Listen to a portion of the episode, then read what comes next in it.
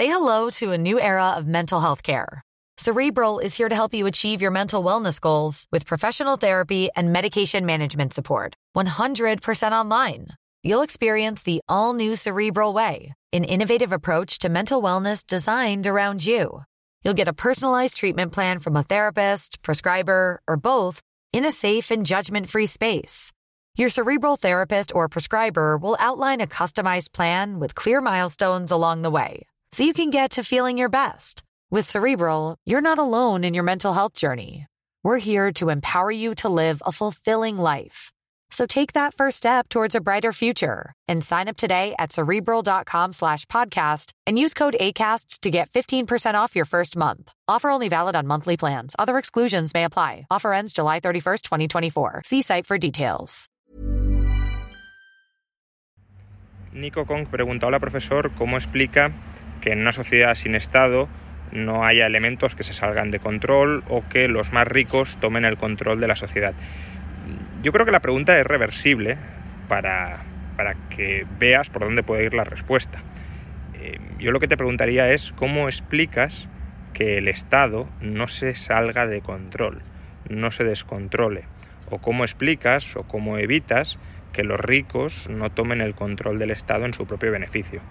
Y me dirás, bueno, si hemos diseñado un buen Estado, no, pero el Estado internamente se puede salir de control. Es decir, el Estado es un poder en sí mismo y el Estado no se va a controlar a sí mismo.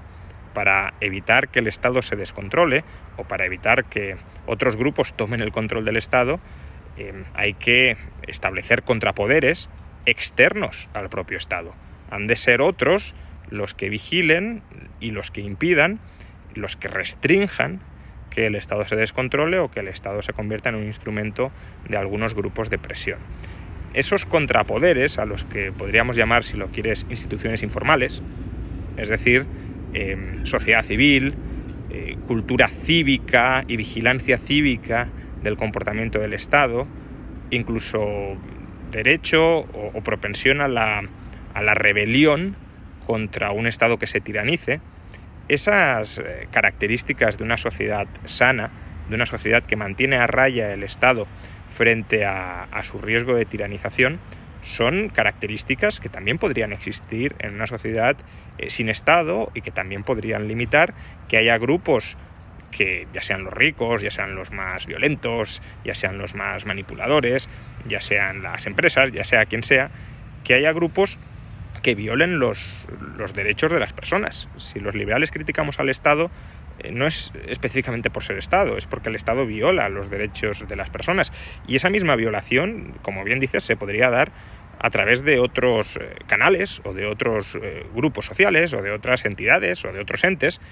Y en tal caso, la misión de la vigilancia social, de la vigilancia ciudadana, de la vigilancia liberal, sería de la misma manera que ahora estamos censurando, criticando, tratando de limitar externamente al Estado, pues hacer eso mismo con cualquier otro grupo arribista que intente controlar el poder dentro de la sociedad y que intente imponerse sobre los demás, cercenando eh, sus derechos. Entonces, básicamente, eh, sociedad civil frente al estatismo desbocado y frente a cualquier otro grupo que pretenda suplantar violentamente al Estado.